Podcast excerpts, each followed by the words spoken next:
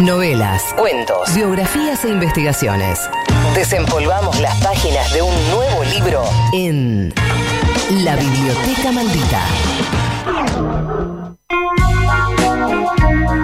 Y ya está con nosotros Diego Schurman, periodista, conductor de la primera mañana de Radio Continental y autor de este libro recientemente publicado por Planeta, Alberto, La intimidad del hombre, el detrás de escena de un presidente. Diego, buenas tardes, ¿cómo andás? ¿Qué tal? Buenas tardes, gracias por invitarme. ¿Todo bien? Sí, perfecto. ¿Cómo va llevando el nuevo horario en la radio? Maravilloso, un poco de sueño, pero va, ¿eh? ¿Estás contento? Sí. sí, estoy muy contento. Muy bien. Diego está a cargo de la primera mañana de, de Radio Continental desde hace la semana pasada. Un poquito, sí, 10 días, sí, el lunes pasado. Y este lunes eh, hablaste justamente con Alberto Fernández en una nota que eh, dejó muchos títulos, obviamente.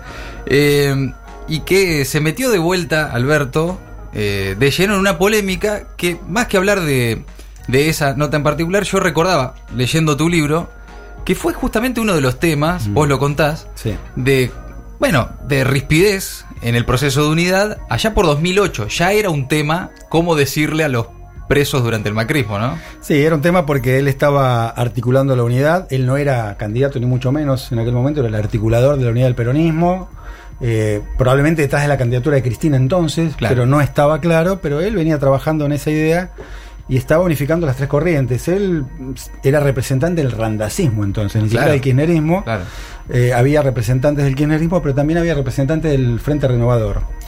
Eh, y un poco lo que había pasado entonces era que, digamos, había que poner bajo un paraguas aquellos temas que generaban controversia. El tema de los presos políticos era un tema porque entonces la gente de masa, en este caso Felipe Solá, por ejemplo, Mm. eh, había votado a favor de quitarle los foros a debido. Claro. Entonces hablar de presos políticos en el proceso de unidad era un problema. Era poner en riesgo esa posibilidad de que se una el peronismo para ganar la Macri. Entonces eh, la discusión se plantea básicamente con, con Agustín Rossi eh, en la previa a un acto en la UMED, en la Universidad Metropolitana. Están por salir al escenario y Alberto Fernández escucha que Rossi venía hablando de los presos políticos. Eh, y Alberto Fernández, había- haciéndose el distraído, se acerca y le dice, ¿de qué van a hablar? Y hubo ahí como un intercambio y son dos tercos, ¿no? Alberto Fernández y Rossi, y se fueron, fueron subiendo, fueron escalando, Sí. porque a Rossi no le gustaba que le pregunten de qué iba a hablar.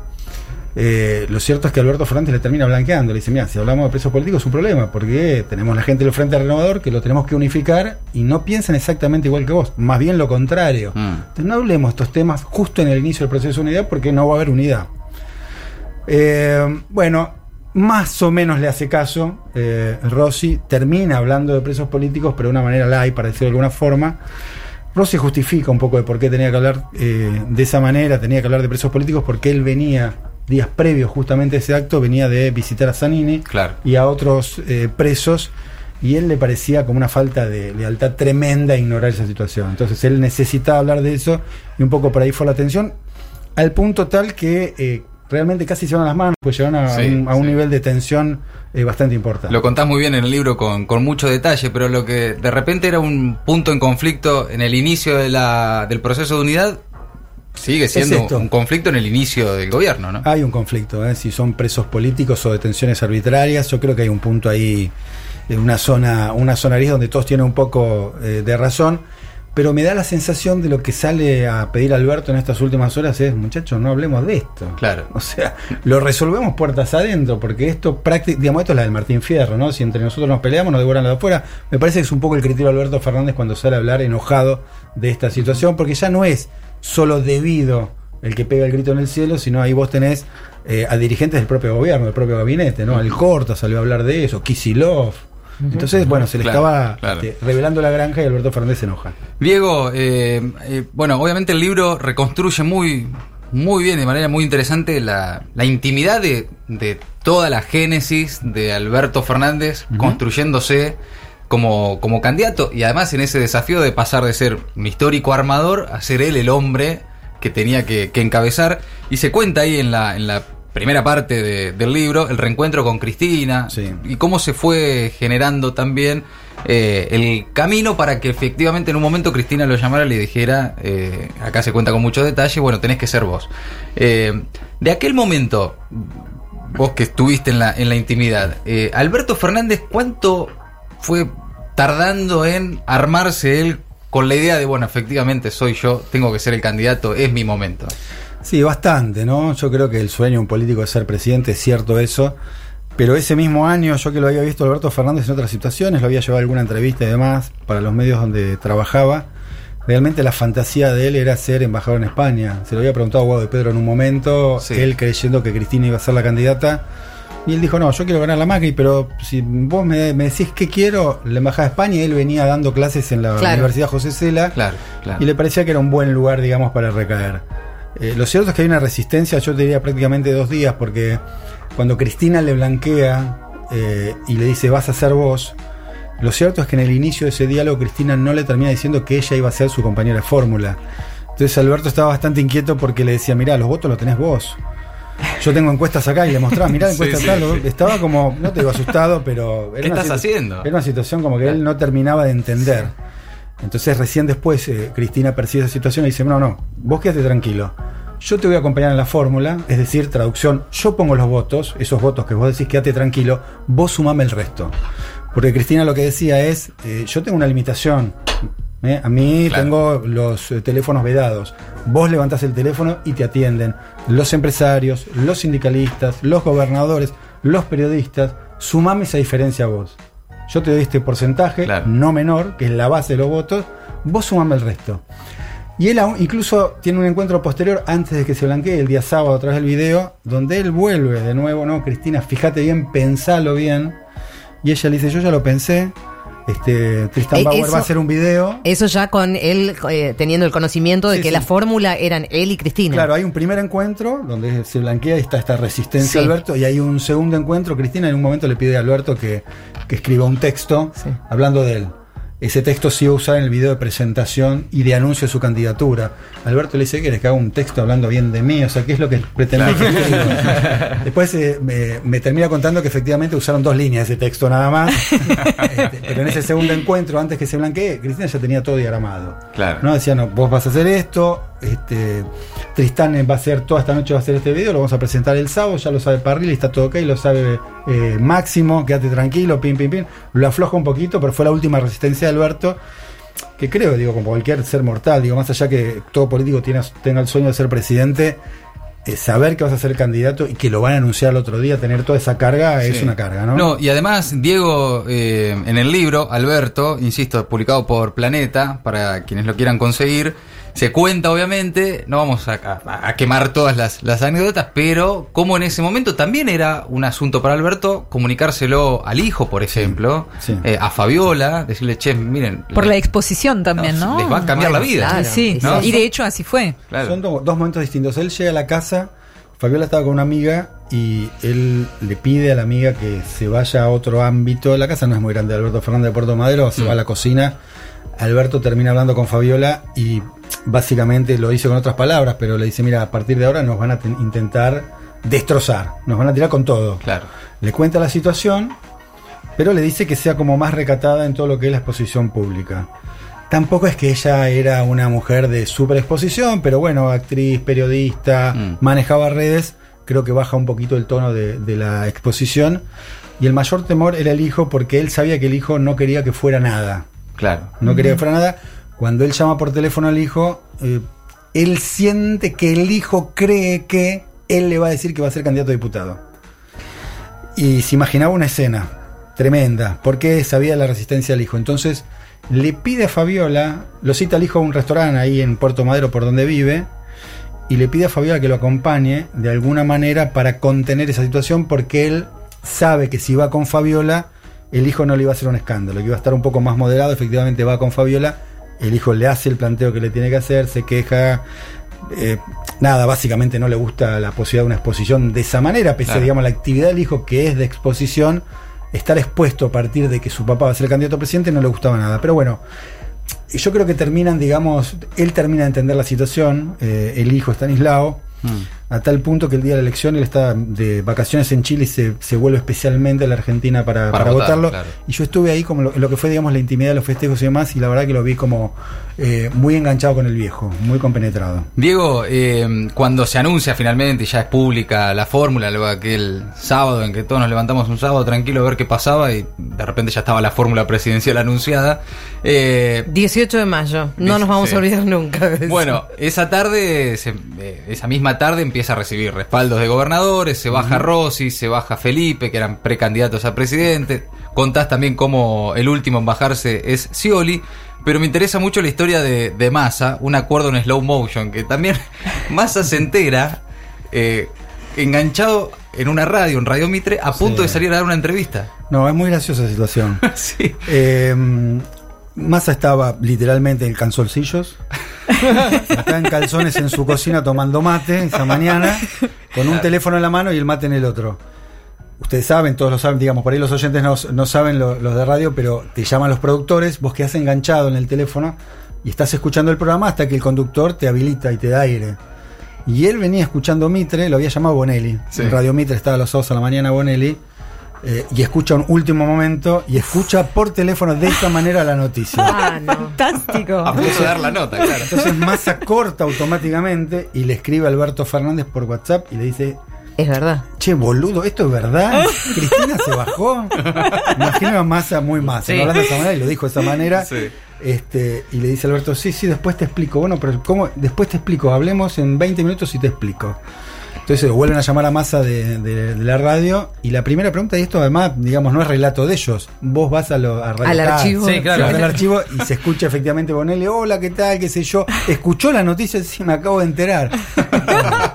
bueno, y estaba Massa como pisando huevos porque estaba en una situación que solo tenía ese dato y no sabía nada más.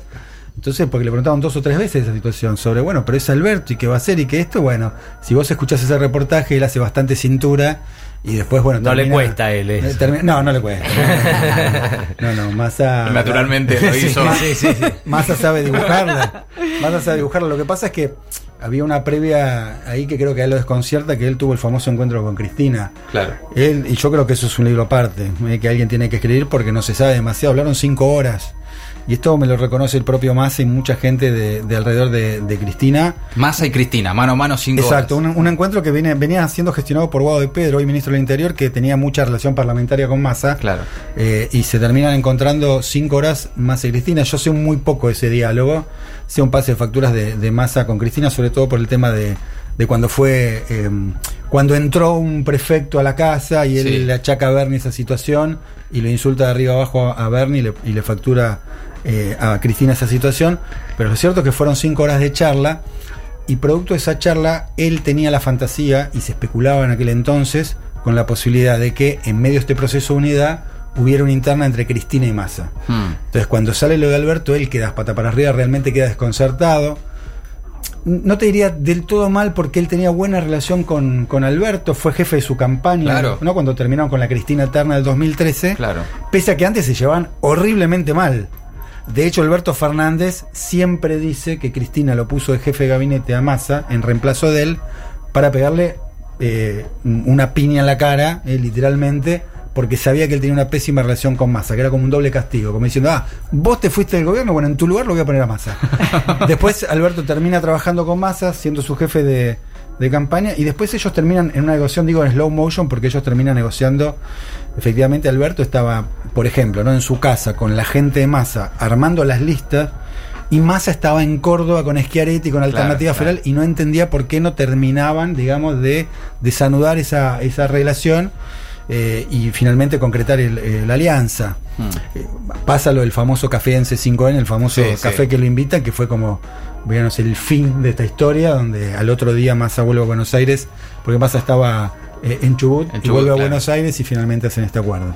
Bueno, Diego, el transcurso de todo el año es, es realmente justamente da para un libro y Claro. eso, y eso, lo, y eso lo va Dio contando. para un libro. Dio para un libro que se llama Alberto, la intimidad del hombre, el detrás de escena de un presidente.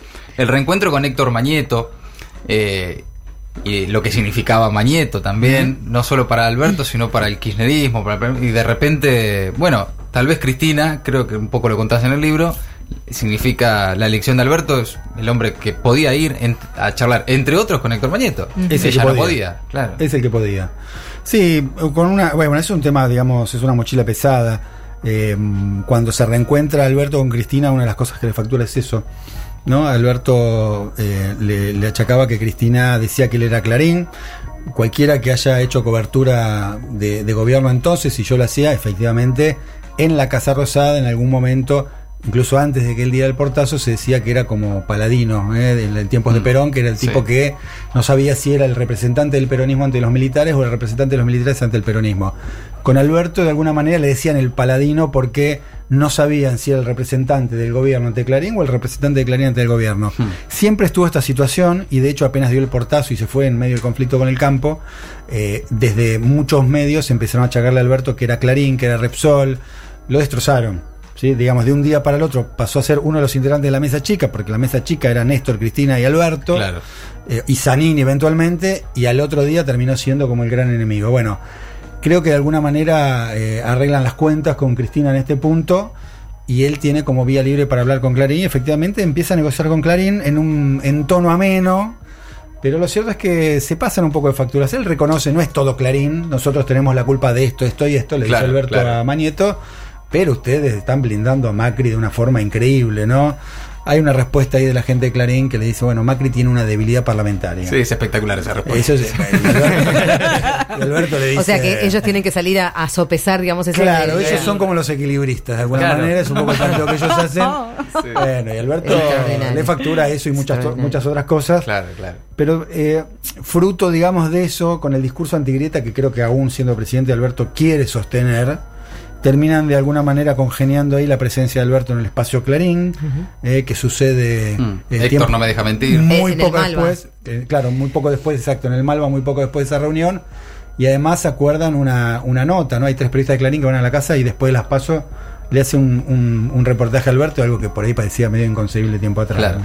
Bueno, y el Diego, el, el Diego también cuenta en el libro todo el, el proceso muy interesante, no solo de- del armado, sino, entre otras cosas, de lo que renegaba Alberto con los debates, embroncado con la... En ese sentido, todo el libro atraviesa en las conversaciones con Macri también, cuando le dice, vos me estás tomando por tonto, le pregunta a Macri, y, y- y reconstruís ahí el diálogo de una manera muy interesante. Se lo notó en los debates, lo enojado que estaba, digamos, quizás uno de los peores momentos para mi gusto de Alberto en la campaña. digamos. Bueno, pero es justamente también todo el libro atraviesa desde la primera charla con Cristina hasta el final esa particularidad de Alberto, ¿no? Vos que estuviste ahí en la intimidad, estuviste en los festejos, eh, que es un tipo sensato, ¿no? Es como eh, tranquilo, pero se calienta. Calentón. Sí, leche Se calienta. Sí, Sí, leche es hervida, calentón, sí. es calentón. Es calentón y lo, lo tuvo en muchos momentos. Eh, cualquier estrategia de campaña le hubiese sugerido en varias oportunidades que baje un, un- un tono en alguna situación. Mm. Sobre todo en el vínculo con, con los periodistas. Y esto no quiere decir que los periodistas pregunten bien siempre. Yo creo que había preguntas que no eran pertinentes, que lo buscaban. Claro. Eh, por decisión propia de los periodistas, porque estaban jugando por ahí para algún medio, lo que fuese. Eh, pero me parece que él tenía que mantenerse, digamos, en, eh, con cierta calma y en algunos momentos se le saltaba la, la chaveta. Mm. Él tuvo alguna situación, para mí entendible, en algún reportaje. Para mí hay uno emblemático que tiene con, con Pereira en Córdoba, En cadena 3, claro. con Cadena 3, donde Tremendo. eh, el tipo eh, le tiraba bombas todo el tiempo, o sea, realmente no era, no era conducente. Vos podés, digamos, ir a la yugular del tipo, preguntarle bien, Sí. incomodarlo, este, y, pero no de la manera en un momento le dice, bueno, pero usted diga, eh, diga que es un opositor y que está, digamos, en un momento él claramente, Alberto Fernández, le dice, usted me quiere destrozar, diga que es un opositor y empezamos a charlar claramente con esa historia, porque se pone en un lugar de un periodista neutro y la verdad que las preguntas no eran pertinentes. Diego, ¿sabés cómo fue digamos, eh, porque a muchos nos llamó la atención eh, eh, que, es- que, que se haya armado, digamos, esa, esa visita en ese momento a Córdoba Sí. y que hayan elegido eh, ese medio, creo que fue uno y otro más, eh, más o menos en la misma línea. Sí, lo, lo y llamó la atención, ¿no? Alberto le consultó, él fue a ese viaje con, con Santiago Cafiero y Juan Pablo Biondi. Y le preguntó, él consultaba ahí, ¿lo hago, no lo hago? Siempre está ese peloteo, viste, con la gente que te asesora Claro. a ver si... Y le dijeron, sí, sí, nos viene bien. Ellos venían además con la necesidad de los votos cordobeses, con la necesidad de hacerle un guiño a Schiaretti para que se acerque al fogón y nunca lo lograban. creo que era parte también de, de esa estrategia de, de, estar cerca de Córdoba en un programa y en una radio muy fuerte en Córdoba, y creo que ese era el objetivo. Sabía, digamos, cuál era la tendencia de, de, la radio del periodista, pero no imaginaban, digamos, que lo iban a bombardear así de entrada. Y, y creo que terminó encomándose, pero me parece que Alberto ahí es Alberto. Yo creo que eso que le critican a la vez es un auténtico Alberto, no es un, eh, un Alberto eh, simulado con su bronca. Alberto sí. es así, lo, digo, como decía Matías recién en el libro yo cuento, pasaba también en lo que es la previa en los debates o los spots. El tipo no quería ni posar, puteaba por los debates, le tiraban ideas para el debate, el tipo no respondía, iba a ser el debate el domingo, era viernes, y los estrategas, la gente de marketing decían, danos una, una devolución, de qué te parece. Sí, sí. Un grupo de WhatsApp en el que él no participaba. el tipo, eh, incluso llegó uno de los debates, hicieron una prueba de cámara y qué sé yo, y se empezó a inquietar. Ahí parado y sacó, ¿Qué carajo acá? Se sacó el micrófono y se fue de nuevo al hotel. No quiso seguir esa historia, no, no quería. Dice: Esto es un show, no sirve para nada. ¿Qué es esto de hablar un minuto, todo parcelado? No quería, la verdad que no quería. Claro. Se resistió bastante. Eh, y un poco el debate o, o, la pulsada de Alberto, de la gente que, que hacía el marketing y la publicidad, era entre un Alberto que ellos querían modificar y no lo lograron en ningún momento, con lo cual tuvieron que explotar el, el Alberto auténtico, ¿no? Mm. Y Alberto, incluso la gente que lo rodea le dicen que es un antiguo. Y la verdad que es cierto, Alberto es un antiguo, o sea, por el look, por demás, o sea, no usa chupín, no está con, sí, sí. con el pelito corto como el jugador de fútbol, ni se ah. afeita el bigote, él te dice, yo soy así. ¿Soy abogado? Porque soy abogado. Tengo este bigote, ustedes dicen que soy conservador por el bigote. No, este bigote es un bigote hippie. Yo lo tengo copiado de Lito Nevia. Lito Nevia claro. Y la verdad que, bueno, el que lo entiende, lo entiende, el que no lo entiende, lo Puede entiende. ser una ventaja igual, después del gobierno que tuvimos, que apostó mucho a la estrategia sí. marketinera. Yo creo que es un plus. Eh, no solo con el gobierno anterior, sino en la política actual. Sí. Están coachada, están sí, Absolutamente. Algo un poquito más el, auténtico. El color de esta corbata, la, la, corbata lo usás porque es así y el pelito así. Y el claro. tipo, la verdad que en eso se fija menos y me parece que tiene más que ver con lo bueno de la vieja política, ¿no? Ser uh -huh. más auténtico. Uh -huh. Diego, eh, hay otra parte del libro muy importante que ya pensar la gestión, ¿no? Están las propuestas, contás la historia ahí de, de Caparrós. Eh, como, como musa inspiradora uh -huh. de, de, este proyecto, de este programa Argentina contra el hambre, el rol de, de Tinelli y, y demás. Eh, de toda la etapa de escritura del libro, de la intimidad con Alberto Fernández, eh, ¿Cuál crees que es su obsesión como presidente? Que es el tema que por, por, el que daría todo para solucionar. Mira, lo contesta él, porque la gente de Planeta en un momento, cuando está el proceso del libro, me dice, ¿por qué no el epílogo no hace Alberto? Y le digo, no, porque es mi libro. No es lo mismo. claro, claro. Este, estaba el tironeo, viste, porque me han pasado mucho que me preguntaban, bueno, es la biografía, él lo leyó, él sabe, él te corrigió. Le digo, no, no, es un libro mío sobre Alberto, no es el libro de Alberto. De hecho, Alberto claro. no lo leyó hasta el final. Eh, cuando, cuando termina el libro, el proceso de impresión, eh, se lo acerco a Alberto Fernández para que lo lea. No sé si lo leyó realmente todavía. Mm. Pero la gente de Planeta tuvo una idea que yo compré, que es que el epílogo lo haga él. ¿Por qué? Porque el libro es básicamente el proceso, el detrás de escena de la campaña. De, la campaña. de hecho, yo tuve alguna suerte de intercambio con Planeta porque yo quería que la palabra campaña estuviese en la tapa y ellos me decían, mira, esto va a salir después de la campaña, si nosotros hablamos de la campaña va a ser algo que puede dar viejo en algún momento. Mm. Y me parece que si bien es el detrás de la campaña, el detrás de escena de la campaña, hay cosas sabrosas que se van a degustar durante la gestión de Alberto Fernández. Si él hace el epílogo con los desafíos, proyectamos el libro a futuro. Va claro. a ser un libro que vas a agarrar en un año y te vas a fijar en el epílogo a ver si esto que él se planteaba como desafío, claro. que ese es el epílogo, el desafío de Alberto Fernández, o los desafíos que él se plantea, y vas a poder cotejar si efectivamente está cumpliendo lo que él se propone. Básicamente lo que él se propone es un tema de equidad. Sí. Él te dice, mira, tenemos la vara muy baja. La vara muy baja es que la gente coma. Claro. Estamos partiendo de ahí. Digo, si ya supero ese punto, digamos, cumplo uno de mis principales objetivos. Y de hecho, el plan contra el hambre es la nave insignia de él, con lo cual me parece que sí. él. Habla mucho de, de, desigualdad, ¿no? Y mucho. Lo, lo, dijo mucho en Europa también. La desigualdad que hay en la Argentina sí. y en la región, en Latinoamérica, es como también el, el, el tema que para él es el, el, principal problema en general. Sí, y recupera algo que me parece que en el proceso antigrieta no está mal.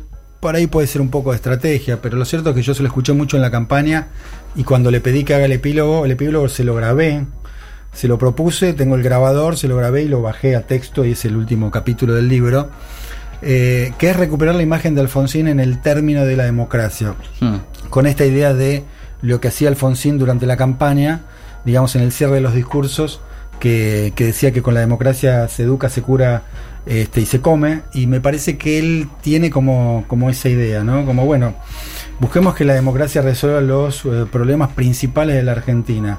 Por ahí la vara es muy baja, pero ni siquiera estamos cumpliendo hoy esto en Argentina. Claro, Entonces, claro. él decía, empecemos de ahí, empecemos ahí, no empecemos a discutir mucho. Él cree, por ejemplo, que hay muchos problemas de institucionalidad, Mm. eh, de arrastre. Eh, incluso le achaca a Cristina algún, algunas cosas en ese sentido. Creo que hay alguna, alguna suerte de disidencia. Pero me parece que va por ahí, va por cosas muy elementales, ¿viste? No se propone. Macri vino con 20 promesas de campaña, no cumplió casi ninguna. Claro, claro. Él vino con dos o tres promesas, todavía no las cumplió, espero que las cumpla. Una son los medicamentos gratis, otro tema de jubilados. Y creo que apunta en ese sentido, ¿no? Va por lo menos a la base de la sociedad, tratar de resolver problemas básicos, porque estamos en una sociedad, efectivamente, como dice él, muy, pero muy desigual. Diego es autor de Alberto, La intimidad del hombre, el detrás de escena de un presidente. Diego Schurman eh, publicó Planeta, lo consiguen en todas las librerías y realmente lo recomiendo. Hay un nivel de detalle de la intimidad de algunos diálogos, de algunos momentos, de algunas situaciones eh, que recomiendo para, para leer. Claramente eh, mucho sobre, sobre cómo se fue construyendo, lo que hablamos, sobre la campaña, pero que dice mucho también hacia el futuro, cómo se fue dando todo eso, por lo tanto, como decía Diego, no, no es un libro sobre la campaña, es un libro sobre la intimidad de Alberto Fernández. Diego, un placer, muchas gracias. No, gracias, a por ustedes por la invitación. Gracias. Diego Schurman, en Maldita Suerte. Maldita suerte. Siempre del lado de los buenos.